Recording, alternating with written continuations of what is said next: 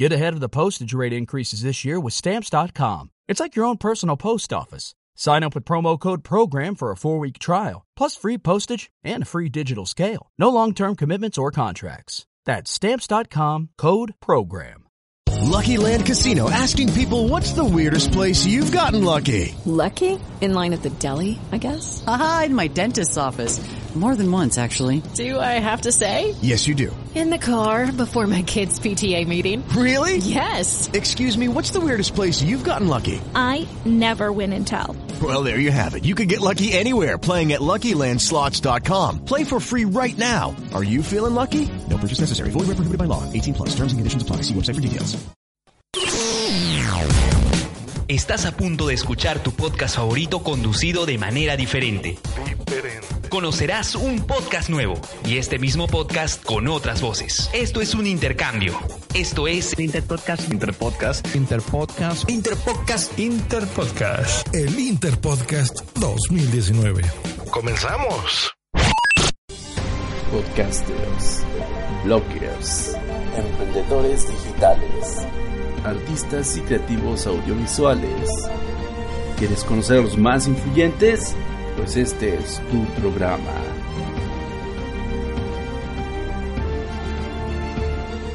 Al borde del abismo. ¿Qué hay, banda? Yo soy su viejo amigo Angel, ya lo saben, Bogo Imperial. Y en esta emisión especial de Al borde del abismo para el Interpodcast 2019, les traigo a uno de los periodistas más irreverentes y apasionados por la cultura pop que he conocido. En su momento fue parte de una iniciativa que parecía un chiste local, pero que sin saberlo le dio forma al carácter de muchos espacios que nacieron a raíz de la red de bloggers de Toque de Queda, allá en el lejano 2006. Es para mí un placer presentárselos porque gracias a esto, para mí se cierra un ciclo muy personal, así que sin más preámbulos, en esta ocasión les presento a André Félix Díaz, mejor conocido por todos nosotros como Macho Gabriel. Bienvenidos a este blog de toque de queda. Pero es un podcast, no es un blog. También al blog. También al blog.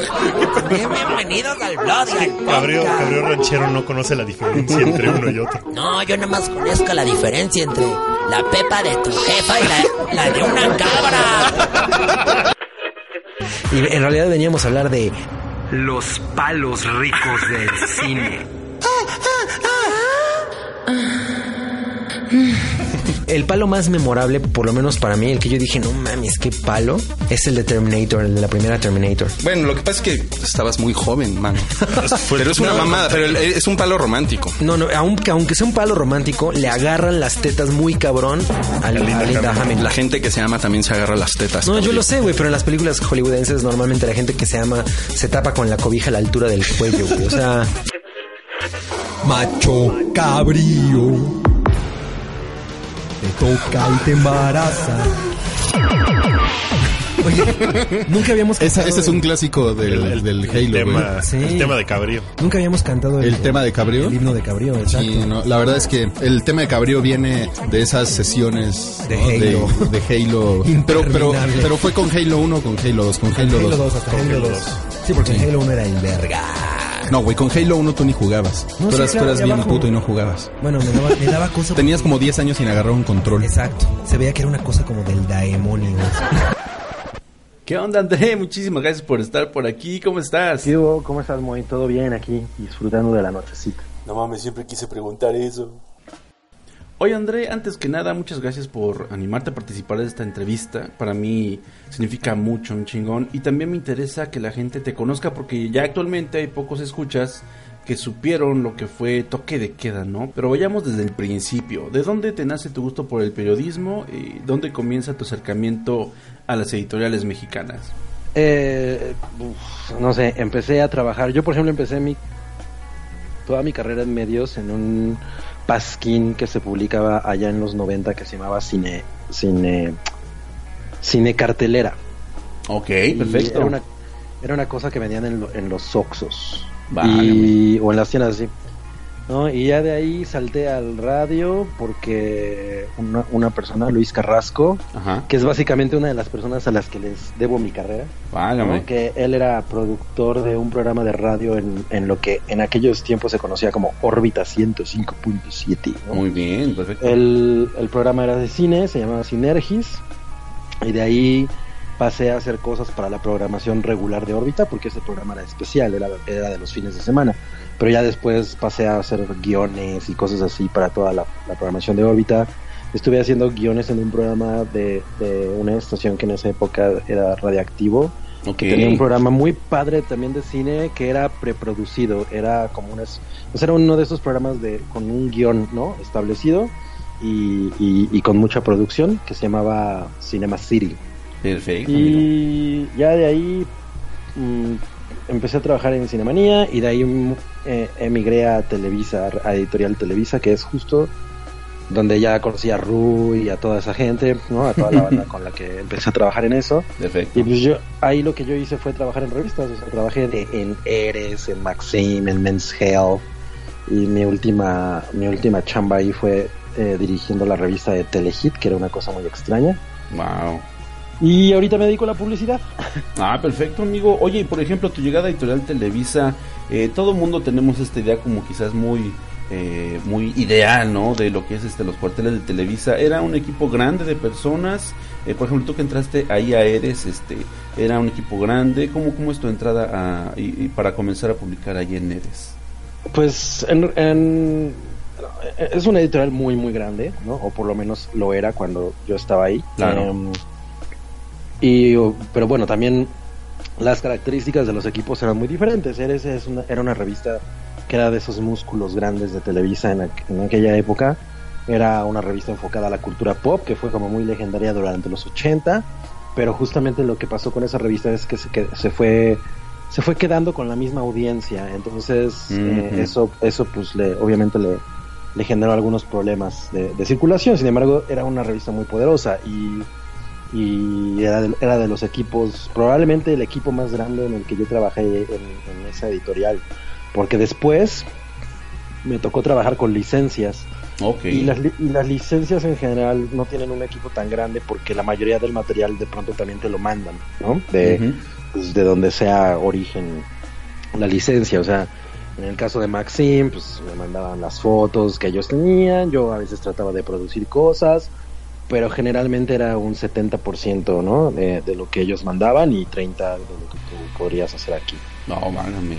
Y por ejemplo, eh, hablando qué bueno que mencionas esas otras publicaciones, estuviste pues en varias, ¿no? Eh, tú estuviste en Cubo, Conozca Más, eh, estuviste también en Maxime, ¿mencionas?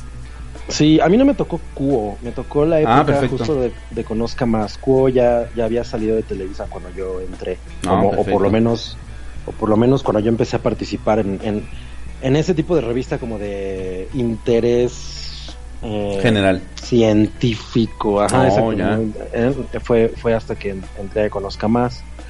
Eh, bueno, más bien hasta que entró Conozca Más y yo ahí llegué a hacer algunas cosas, pero no, no era como muy frecuente. Eh, porque pues yo también tenía que, que inver- invertirle mucho a, a, a mis propias publicaciones, ¿no? No, qué chido. Oye, por ejemplo, tú que ya estabas haciendo el medio macizo de, de la industria editorial, en, en algún momento también supe que estuviste por ahí haciendo este cosas para portales, ¿no? Que ahorita a lo mejor pre- ya prehistóricos como el foco.com, ¿no? Eh, ¿Te llegaste a sentir Claro. escéptico acerca de los alcances del internet? Yo creo que cuando a mí me tocó entrar a internet, em, que yo creo que fue como, si no me equivoco, como 1996.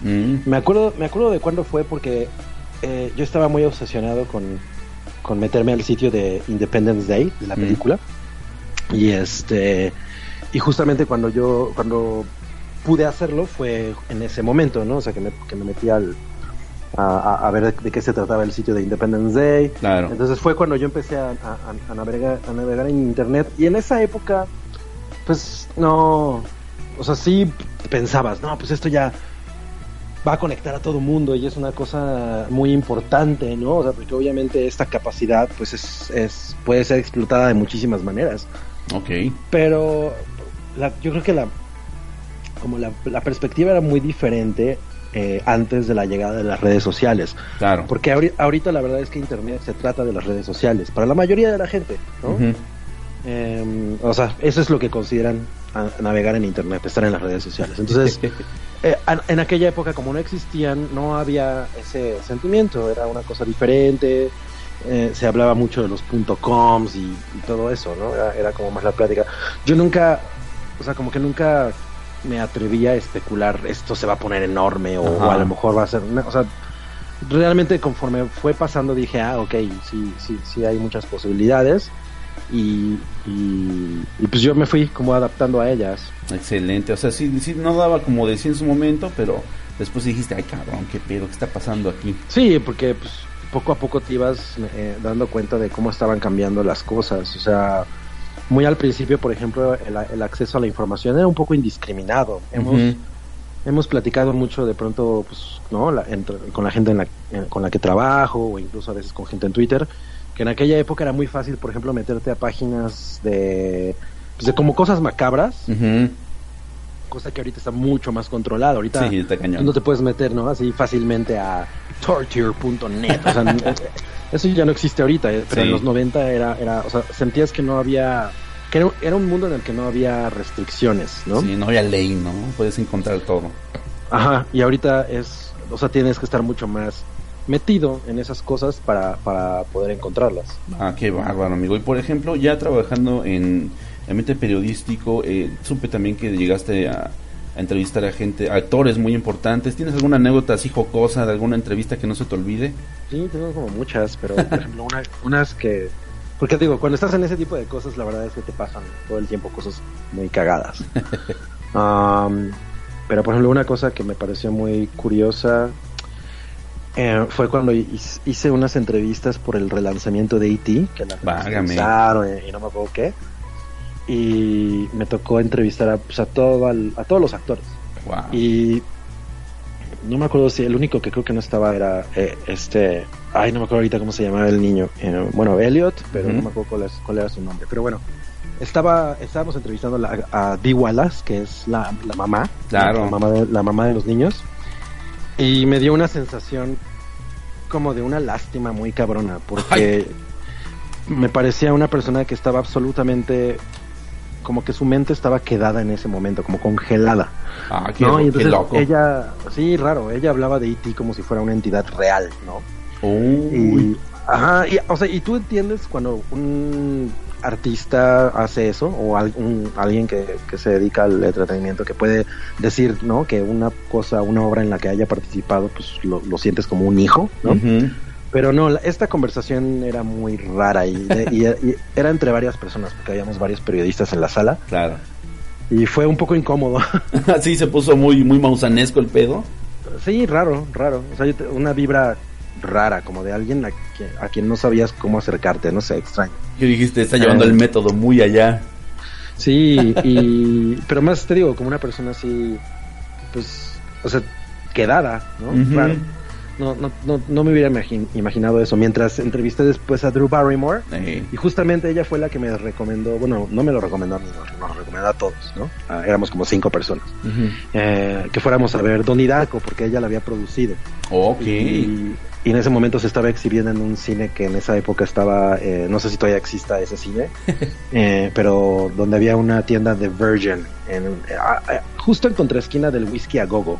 Ok. Y, uy, no mames, yo fui turbo fan de esa película. Me imagino, suena, suena bastante. Digo, por la anécdota y pues la- las vertientes que de, tiene, ah, ¿no? la recomendó Drew Barrymore. ¿no? En ya persona, putos, qué hubo. Exacto, fue, fue, fue muy cagado eso. Perfecto, amigo. Por ejemplo, eh, y ya pasando quizás un poco a lo que es el tema del podcasting, este, eh, algo que, que se me, que se me viene mucho a la mente cada que escucho tu nombre, que te leo en, en redes, es pues el proyecto de toque de queda, ¿no? Este, y pues siempre he tenido como esa, esa inquietud de cómo, cómo fue que se les, que les nació ahí en Editorial Televisa, eh, ahora sí que empezar a invitar a todos sus colaboradores a subir sus podcasts, eh, fue una recomendación de tú tuviste eh, siempre inquietud de hacer radio, o fue algo que vino desde arriba y cada quien como que se medio adaptó y, y le entró así como, como fue pudiendo. Mira, la verdad es que no tengo muy clara la, la o sea, como el proceso Mm. de las cosas.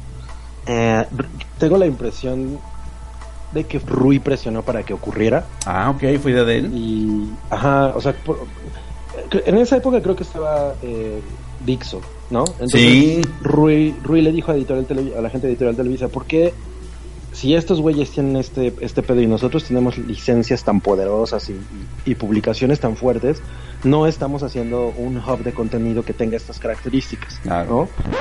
Escuchas, escuchas un podcast de Dixo. Por Dixo, la productora de podcast más importante en habla hispana. O sea, no tenemos que hacer nada extra, únicamente eh, rentamos equipo y ya tenemos a, los, a, la gente que produce los contenidos. Jalamos a los editores de cada revista y los ponemos a hacer contenidos que tengan que ver con sus publicaciones. Lo que pasa es que en mi caso, mi caso era el único que realmente era muy diferente porque yo estaba en una licencia que era, era es, yo creo todavía sigue siendo, una cosa muy poderosa en Estados Unidos que es Men's Health. Claro. Men's Health era, es una- es un- o sea, en esa época por lo menos era una cosa muy grande, muy importante y además eh, cuidaban, o sea, me refiero a como muy importante en el respecto al peso que tenía dentro de todo el menú de publicaciones. Eh, era una de esas publicaciones que vendían muchísimo. Entonces ellos cuidaban mucho su marca y, y no podía como permitir, ¿no? Que se hiciera un podcast en torno a la marca sin ellos realmente sacar algo, ¿no? Ok. Entonces, lo que me dijo Rui fue, no hagas tú el podcast como editor de Men's Health, mejoras un podcast completamente de otro tema, no te metas en ese pedo y, y haz otra cosa. ¿no? Claro. Y entonces yo dije, ah, chingón, y, me- y- y fue cuando empezamos con lo del podcast de cine. Ah, perfecto. O sea, ya en ese momento tú ya eres el editor en jefe de Men's Health Latinoamérica. Exacto, y yo no podía hacer un podcast de eso porque pues había que pagarle a la licencia. No manches. Entonces, o sea, todas las demás, eh, todos los demás pues eran publicaciones de Editorial Televisa, o sea, con, con Oscar Más, todo eso. Ahí no tenías que pagar nada, pero, pero si hacíamos un podcast con el nombre de Men's Health y yo diciendo, ah, yo soy el editor de Men's Health, Ajá. pues es- eso nos iba a costar muy caro, ¿no? Y la verdad es que no había dinero para, para esos eh, para esos golpes, ¿no? Entonces, al final también a mí me pareció muy conveniente hacer una cosa completamente diferente, ¿no? Como mucho más relajada a lo que pues, era mi trabajo, porque pues, lo mío era hablar, o sea, la revista era hablar de rutinas de ejercicio y alimentación y tampoco es como que ya sea un gurú de ese tipo de cosas, ¿no? Entonces, Ok. ajá. Ah, perfecto. Sí, Y nos- por, por eso nos fuimos por otro camino. y por ejemplo, ahí en Men's Health, siendo el editor en jefe, este, se ha estado muy cañón llegar, ¿no? Este, ¿te recomendaron? ¿Subiste por alguna por alguna promoción ahí ahí interesante? ¿O cómo fue tu llegada a, a, la, a Sí. ser editor en jefe de Men's Health? Pues se había ido el- la persona que era la- el editor anterior y estaban buscando a alguien. Entonces había propuestas de personas externas a la a- a editorial Televisa y obviamente propuestas de gente interna. Entonces, ajá, en ese momento yo estaba como como coordinador editorial de Maxim, que es como el grado abajo de el director. Ok. Y entonces me, a mí me propusieron para, justo creo que me propuso Rui o alguien así, me- como para hacerlo, como para dirigir Men's Health, porque además en esa época esa revista estaba en Miami, se hacía en Miami. Sí, claro. Pero la iban a traer para acá, porque pues era mucho más fácil controlar todo desde México. Y me tocó hacer entrevistas, ¿no? Con la gente de, de, de la casa editorial en- de Estados Unidos y todo eso. Y ya, me quedé. La verdad Qué es que bárbaro. fue una cosa muy curiosa. Sí, porque no manches siempre que checo el eh, todavía hay algunas copias justamente de, de esos años que estabas tú y de jefe eh, editorial y el, y el directorio es brutal, ¿no? Dices, Dios, pues hasta dónde llega esta revista, Está, ha estado muy cabrón. Sí, no, era, era, era una revista que hacíamos para todo el continente, eh, porque pues, era México la central Ajá. y se producía para pues, muchísimos países, incluido Estados Unidos, habla hispana. Entonces, eso era interesante, pero la verdad es que fue, o sea, de alguna manera casualidad, porque yo antes de entrar ahí yo siempre decía, güey, yo ni, o sea, ni de broma trabajo en esa revista, ¿no? Me- como que me daba mucha hueva. En esa sentías época- muy ajena a ti. Ajá, en Mm. esa época me acuerdo que el director era Toño Sempere. Ok, Y- perfecto. Y, yo, yo me llevaba muy bien con él y le decía, güey, tu revista me da una hueva gigantesca. Entonces, muy cagado que yo acabé trabajando ahí. Qué loco. No, pues sí, luego así da, da muchas vueltas y me imagino que ahí la, en la industria editorial pues sí está más, más vertiginoso el asunto. Y por ejemplo, eh, retomando lo del podcasting, este, ¿te llevó alguna buena experiencia? Eh, ¿Llegaste incluso a conocer, o bueno, te llegaron por ahí a, a estoquear tus, tus escuchas, ¿no? Yo escuchaba que por, por de, repente en la calle te gritaban, este, eh, que macho cabrío y tú dices, ¿qué pedo con esta gente, no? ¿Qué, qué les pasa? Eh, ¿Te trajo algo, algo este eh, positivo esa experiencia de estar grabando el podcast de Macho Cabrío? Pues mira, era una cosa muy divertida porque eh, desde adentro realmente se sentía como algo clandestino. Siempre yo me he preguntado cómo chingados nos dejaban hacer eso si la verdad hablábamos mal de todo. O sea, Sí, muy era, cabrón. Era, era- era un podcast en el que le tirábamos mierda a todo, incluso gente de adentro de Televisa, ¿no? Entonces, yo siempre tuve la teoría de que nadie lo escuchaba, ¿no? O sea, así de, güey, no, no, o sea, no nos ha llegado un solo mensaje de, oigan, Ajá. cabrones, no estén hablando de esto, ¿no? un pinche, ¿cómo, cómo le dicen? Un este eh, un comunicado de, de gobernación, nadie le ha hecho de pedo. ¿Qué no, pasa? o, o in- o interno de la empresa misma, Claro. o sea, porque nos aventábamos así contra gente que, que, que, pues, trabajaba adentro de Televisa, ¿no? O sea, Oye, güey.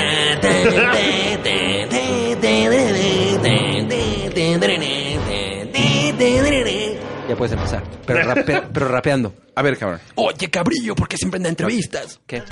Oye, Cabrillo, porque siempre en entrevistas, cuando les preguntan a las artistas si han tenido sexo sin amor, todas dicen no, con amor siempre.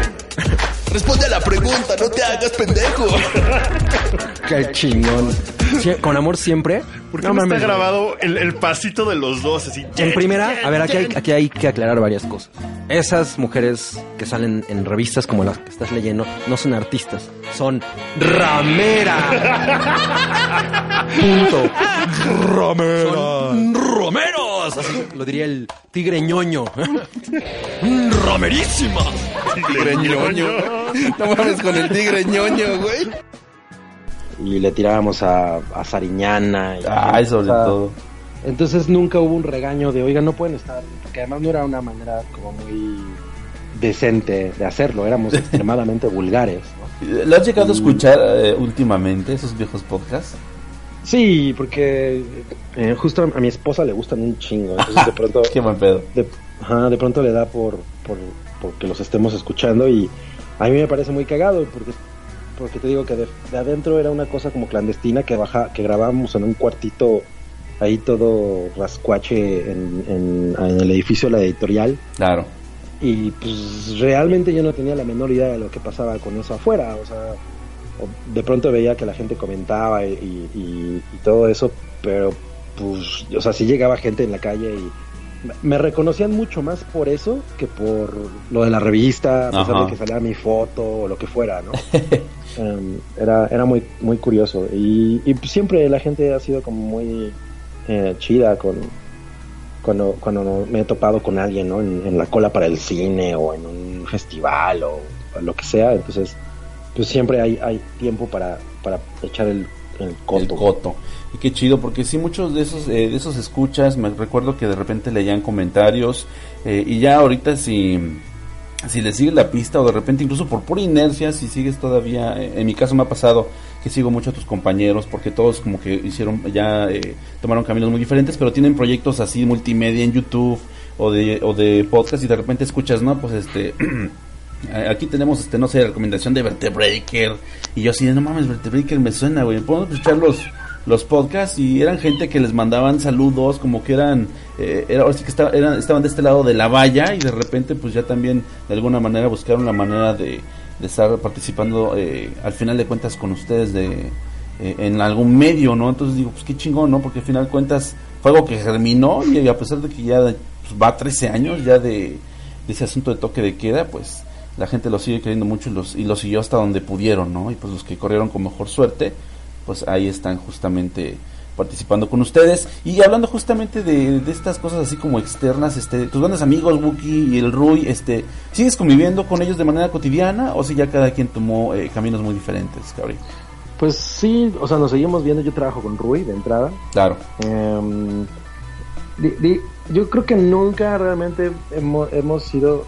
Creo, creo que tenemos en general como caracteres diferentes, ¿no? Eh, todos, o sea, como maneras de ser muy diferentes. Pero, nun- pero por ejemplo, a Rui no le gusta realmente salir mucho a, a como a- a- a- al desmadre, ¿no? Em, es- él es mucho más de escribir y Ajá. ya tiene otro tipo de vida. Entonces, si lo hacemos, pero, pero es una cosa más como de... eh, como, como más tranquila, ¿no? O sea, igual veo a Wookiee siempre que grabamos, porque ahora grabamos el hype. Perfecto, sí. Eh, pero, pero sí, o sea, como que siento que, que en, en la vida, ya a nivel personal, como que cada quien toma un rumbo diferente, lo cual no significa que, que no nos sigamos viendo, ¿no? O que, o que incluso pues, eh, hayamos de- dejado de tener relación, o lo que fuera. Eh, pues lo que pasa es que va cre- vas, cre- vas avanzando el tiempo, ¿no? Porque ya, ya, ya estábamos huevones para ese momento, no es como que fuéramos creciendo, pero y vas encontrando, ¿no? Como otras cosas, otras obligaciones. Okay, round two. Name something that's not boring. laundry? Ooh, a book club.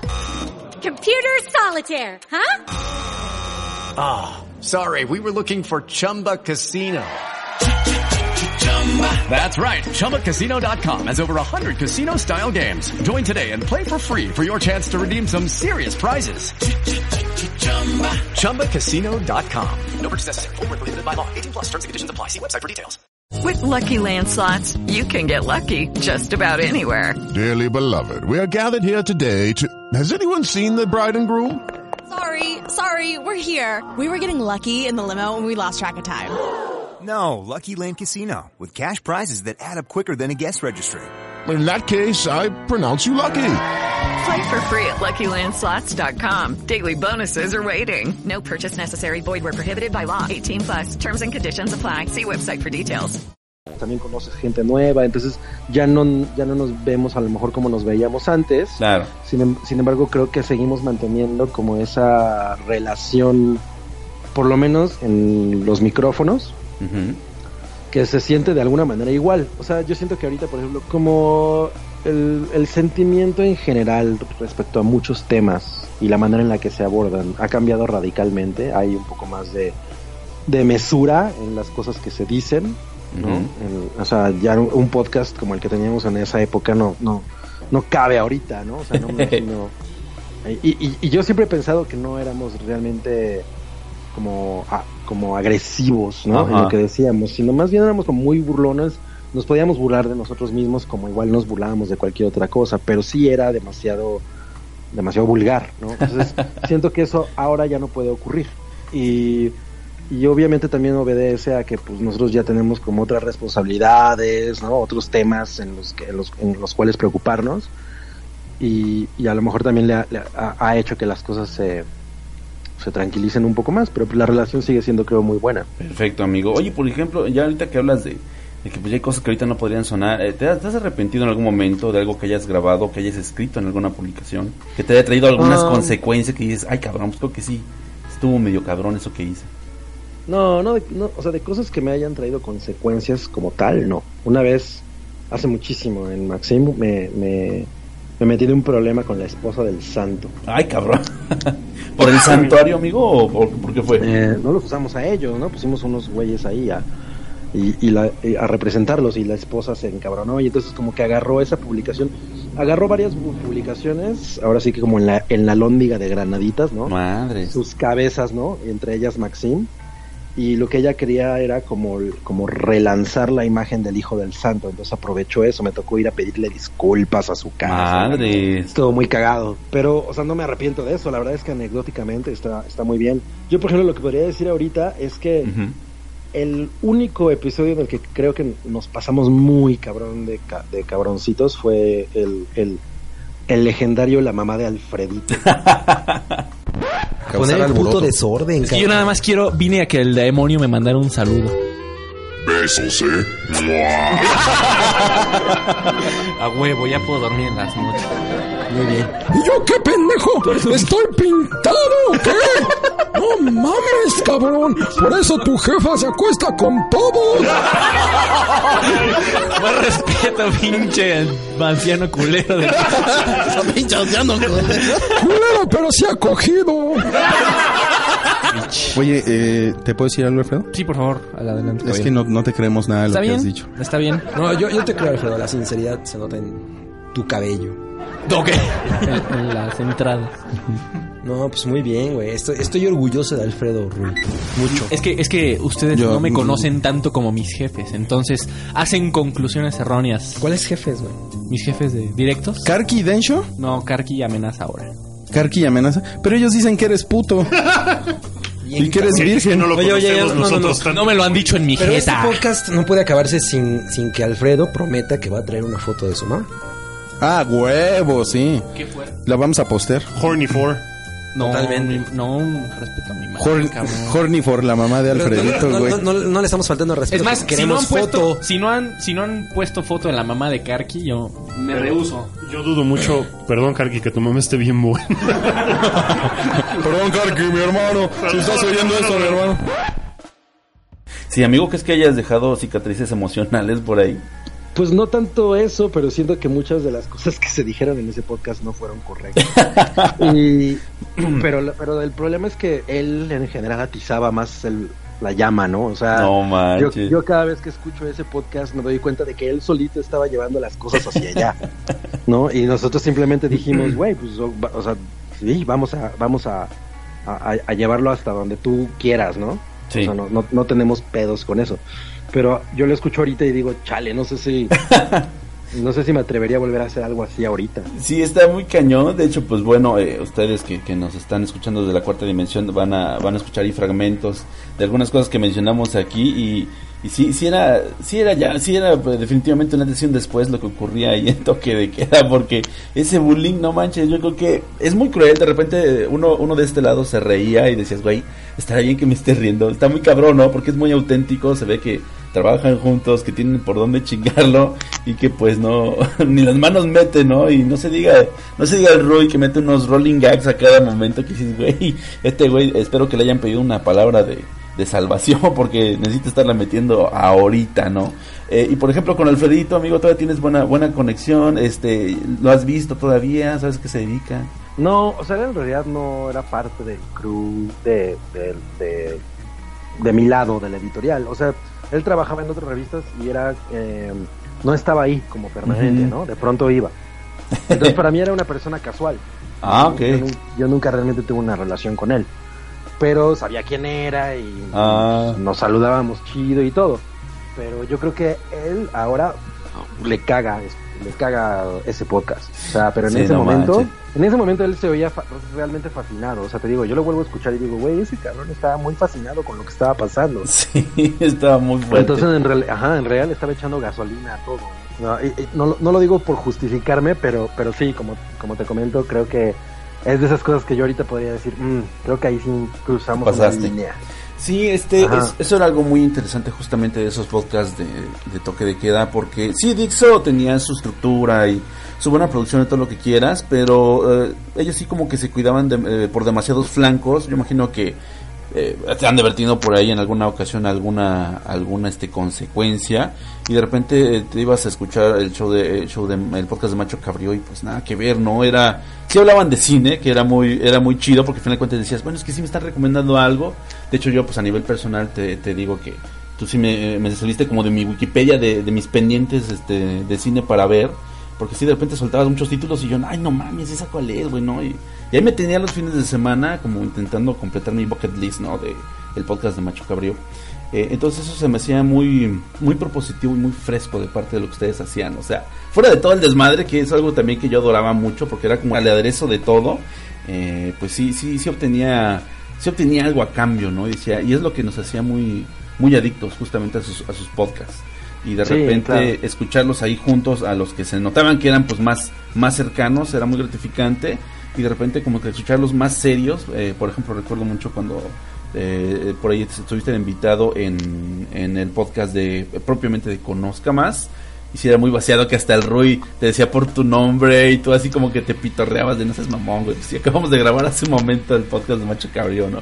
Eh, Claro. Era, era muy vaciado como intentaban darle todavía su, su sabor a cada uno, pero el desmadre era inevitable, ¿no? Ya que llegaban era como, como, como dinamita y dices, este güey va a decir algo aquí, ¿no?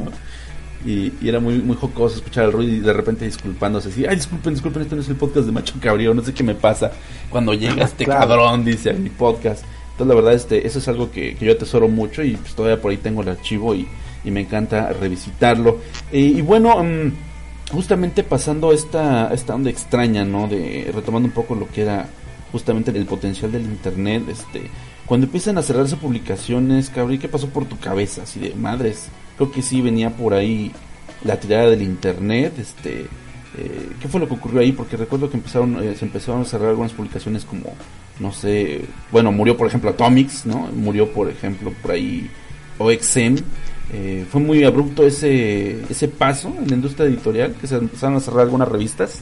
O sea, sí y no. Ahorita, vi, ahorita visto en perspectiva, la verdad es que no se siente tan tan radical. Aquí, por ejemplo, en México, obviamente llegó más tarde, ¿no? Eso, porque pues aquí todo ese tipo de cosas llegan más Llegan tarde. siempre tarde, claro. Um, justo a mí me tocó como una época eh, que era como muy buena época eh, para las revistas porque el diseño era muy bueno, las posibilidades de distribución eran muy buenas. Eh, o sea, eh, había muchas cosas positivas y además otra cosa es que a mí me tocó trabajar en revistas que pues eran revistas, publicaciones grandes, ¿no? Em, entonces, pues po- de- ese lado, por lo menos a nivel personal, yo no sentía tanto como un como un peligro. Eh, pero si veías y, y- y- y se, y se hablaba mucho cuando a veces nosotros, por ejemplo, teníamos que ir a, a las convenciones de las publicaciones en, en Estados Unidos o donde fuera. Y entonces ya la conversación era un poco más alarmista, ¿no? O sea, decían, no, pues va a cerrar tal revista, no, no, ¿cómo crees?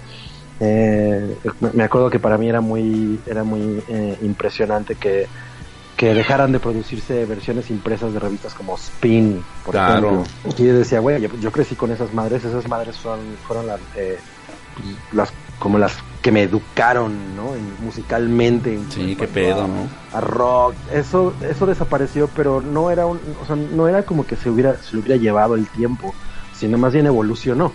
Claro. Y, y afortunadamente para mí, como yo, como a mí me tocó muy, muy, eh, navegar en internet de alguna manera muy temprano, o sea, pues, a mitad de los 90, yo veía que eso era una, una cosa que podría en algún momento convertirse en algo más grande. Lo que pasa es que no sabías a qué nivel, ¿no? O sea, no pensabas, las revistas van a desaparecer. Ya poco a poco, trabajando adentro, te dabas cuenta de por qué, ¿no? O sea, para la gente era mucho más fácil este tener acceso a cualquier cosa así con un clic a tener que salir a comprarlo y tener ahí en un espacio, ¿no? Arrumbadas tus revistas. O sea, eso poco a poco empe- empezó a dejar de pasar. Pero, pero era muy evidente que de alguna manera natural eh, la tendencia se iba a ir a leer más cosas pues, en, en, en- en internet. Y, además tú tenías la facilidad de, de, accesar a lo que quisieras, ¿no? O sea, con simplemente teclearlo. Entonces, pues eso era un poder muy cabrón. O es un poder muy cabrón que, que ahorita las revistas no tienen. Sí, ¿tú crees, por ejemplo, que ahorita si hubiera alguna iniciativa editorial, sea fácil entrarle ahorita al mercado de las revistas? ¿Qué tendría que hacer una revista para sobrevivir así No. en físico? No, pues es que el, el material impreso ya es una cosa muy pequeña, es una cosa muy, muy de nicho. em, y a lo mejor, eh, o sea, no, no puedes pensar ya en tener anunciantes, ¿no? Gigantescos Claro. en, en, en revistas, por lo menos de ese modo, y, y sobrevivir con eso. Porque además las revistas sobrevivían de, de- de los anuncios, Sí, ¿no? De la claro. circulación. Eso es lo importante. ¿no? Entonces, eh, ahorita no tienes eso, no, no, no hay manera, a menos que tú hagas tu propio proyecto y le metas ahí dos anunciantes y lo, se lo vendas a una asociación, por ejemplo, de médicos, ¿no? Que sí hay gente que hace revistas especializadas para médicos, o los que hacen las revistas para los aviones, por ejemplo. Como muy especializado su asunto. Ajá, exacto, eso, eso todavía existe. Oh. Pero ahorita la idea de voy a lanzar mis revistas y pues creo que debes tener muy, muy, estar muy consciente de que no va a ser una cosa grande. O sea, va a ser un proyecto pequeño y que y además lo tienes que mezclar con, con publicaciones online. Perfecto, perfecto, Cabri. Pues bueno, mira, ya para entrar a la recta final, ¿qué te parece si hablamos un poco de cine? Por ejemplo, eh, yo sé que tú, eh, ¿tú estudiaste crítica de cine, Cabri? ¿O estudiaste cine en algún momento de tu vida? No, yo estudié como una carrera de, de cinematografía, una cosa como muy general. Ah, ok. En, en, en el paso, porque mi como que mi objetivo era irme a UCLA, ¿no? Ya sabes, ese es como el sueño de todo mundo. Sí, claro. Bueno, de, así, de, de alguien que quiere ir a estudiar, ¿no? Ay, no, me, me tomo un curso aquí tantito, ¿no? Una cosa como de un, un, un par de años, tres años, y me lanzo a, a hacer una carrera a, a- a California. Pero, pues las cosas no salieron así, porque pues, yo estaba muy clavado con una chavilla de aquí de México y me regresé a vivir a México. Y ah, mu- muy, muy en contra de lo que querían mis padres para mí Oh, ¿qué tal? y empecé a hacer una carrera aquí, ¿no? O sea, empecé a meterme a- en, en radio y todo eso y entonces me resultó mucho más eh, cómodo Ujú. Y, y ya, por eso no seguí en, en- en lo del cine. Órale, cabrón, no, todo, todo un soldado del amor, ¿eh? eso no me lo hubiera esperado, qué chingón. Sí, eh, Eh, y por ejemplo, ahorita sí, como dicen por ahí, a bote pronto, eh, ¿cuál sería tu recomendación? Tus cinco imprescindibles películas de macho cabrío, sin importar así de género, no sé, unas que te vengan así ahorita.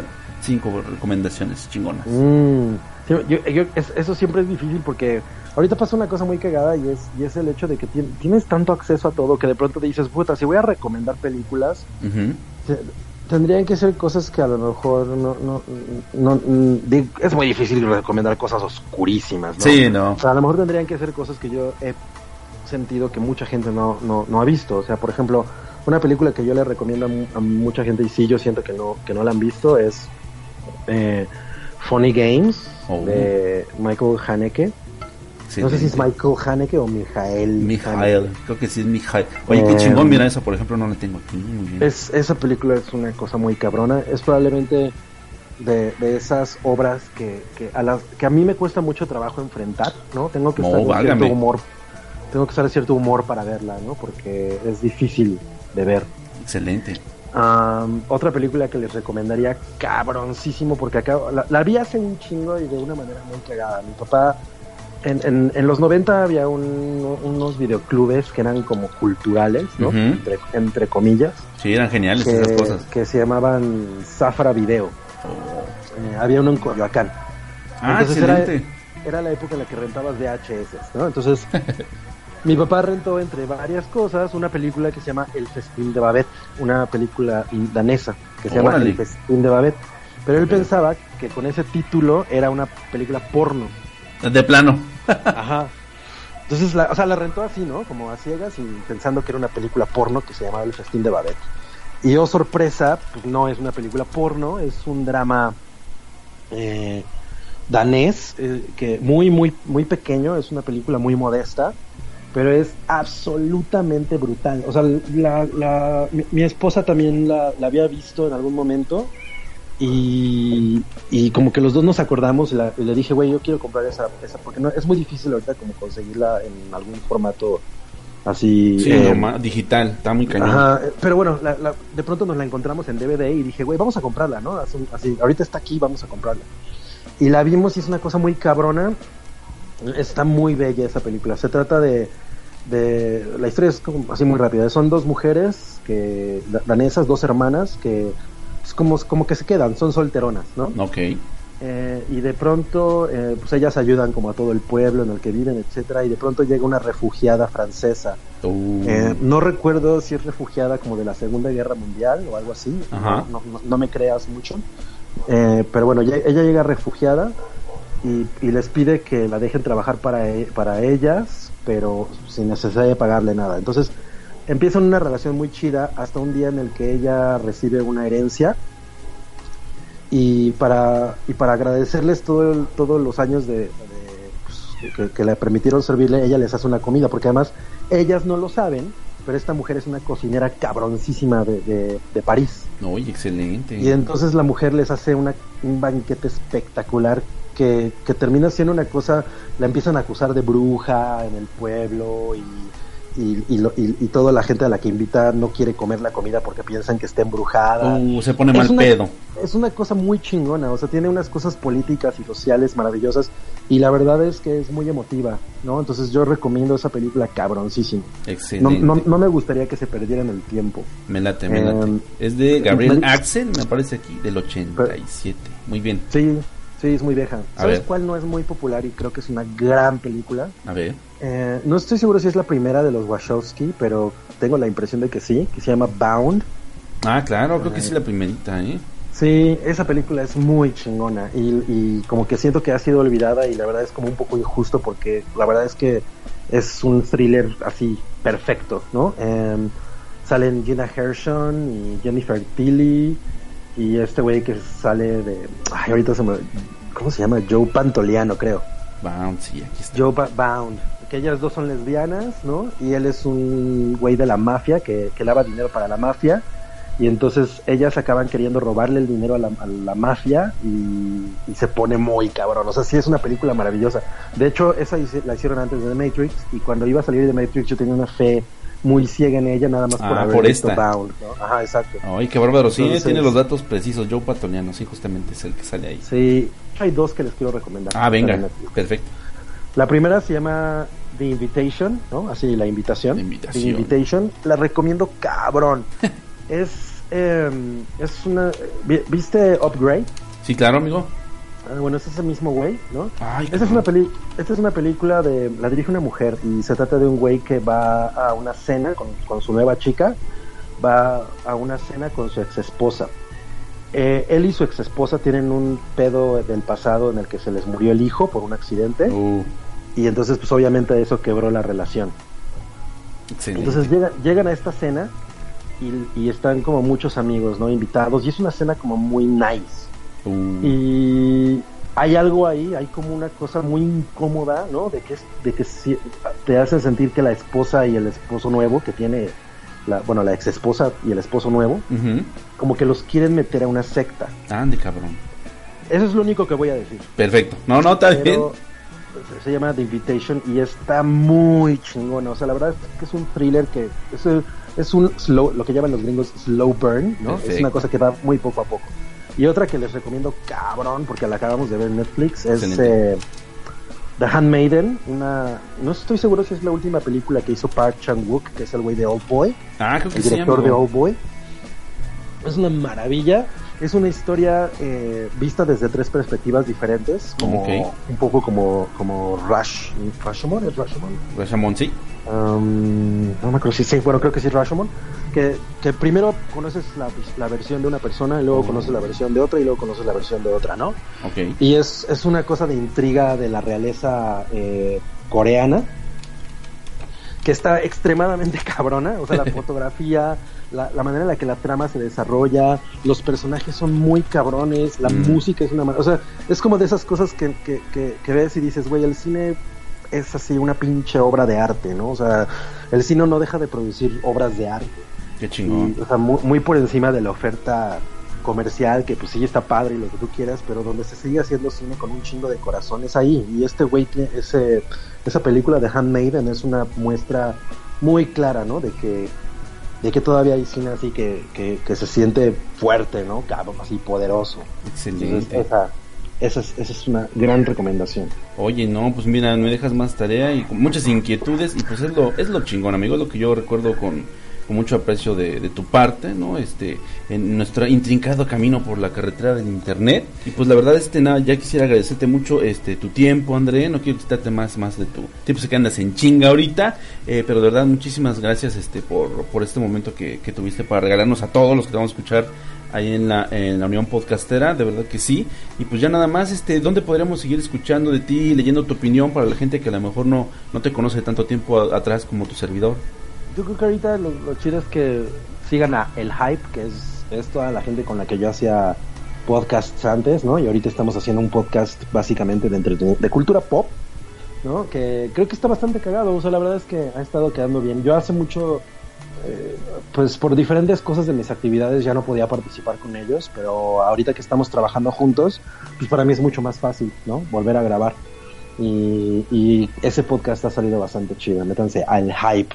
Excelente. Estamos ahí, eh, Wookie, Rui, Mario Flores, está un amigo que se llama Salchi, bueno, le, le decimos Salchi, y una Salchi. chica que se llama Sam, Sam, Samantha. Entonces, está, ha estado muy bien, estamos muy satisfechos con el resultado. Sí, no, yo de, de- justamente de ahí, de ahí no, todos los sigo stalkeando. Y sí, sí se la pasa uno bomba, amigos. Ahí si pueden, chequense. Vamos a decir, entre comillas, sintonicen el hype. Siempre semanalmente contenido nuevo acerca de lanzamientos nuevos. Todo lo que ocurre en el mundo eh, de la cultura pop. Pues de la mano de estos de estos grandes este masters, ¿no? Que de alguna manera pues dejaron eh, mal de la cabeza a sus a servidores como su buen amigo Angel. Y pues de verdad, Cabrillo, muchísimas gracias, amigo, por tu tiempo. No, pues muchas gracias a ti. Sale, hermano. Pásala muy rico. Ay, güey. y, salu- y saludos a todos los que nos están escuchando. Excelente. ¿Ese es Gati Gatún, amigo? No, es- es- ella se llama Cliché. Gatti Gatún era la de Rui. Ah, la de Ruiz, sí, cierto. Sí, Gatti Gatún es- era la de Rui, pero este es Cliché, ¿verdad, Cliché? Qué Está- chido. Me viene a exigir que juegue con ella. Y así amigos llegamos al final de esta entrevista. Si te ha gustado lo que has escuchado, recuerda que nos gustaría saberlo con un comentario en el blog o escribiendo a contacto arroba abismofm.com. Y si así lo quieres, que dejes una reseña y le des a las 5 estrellas en Apple Podcast. O un comentario y me gusta si nos escuchas desde iBox. Recomendarte como siempre que te suscribas al podcast, sea cual sea la plataforma desde la que me escuchas. A su vez te recomiendo que te suscribas al blog abismofm.com, así recibirás automáticamente en tu mail todos los artículos y todos los podcasts de Abismo FM en el mismo momento de su publicación. Y si eres nuevo en este podcast y quieres conocer más podcasters interesantes, te recomiendo mucho que escuches las entrevistas anteriores, seguro no te arrepentirás.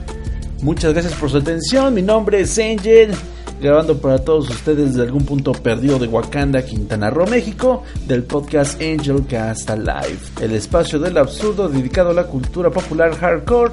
Y recuerden, larga vida al podcasting.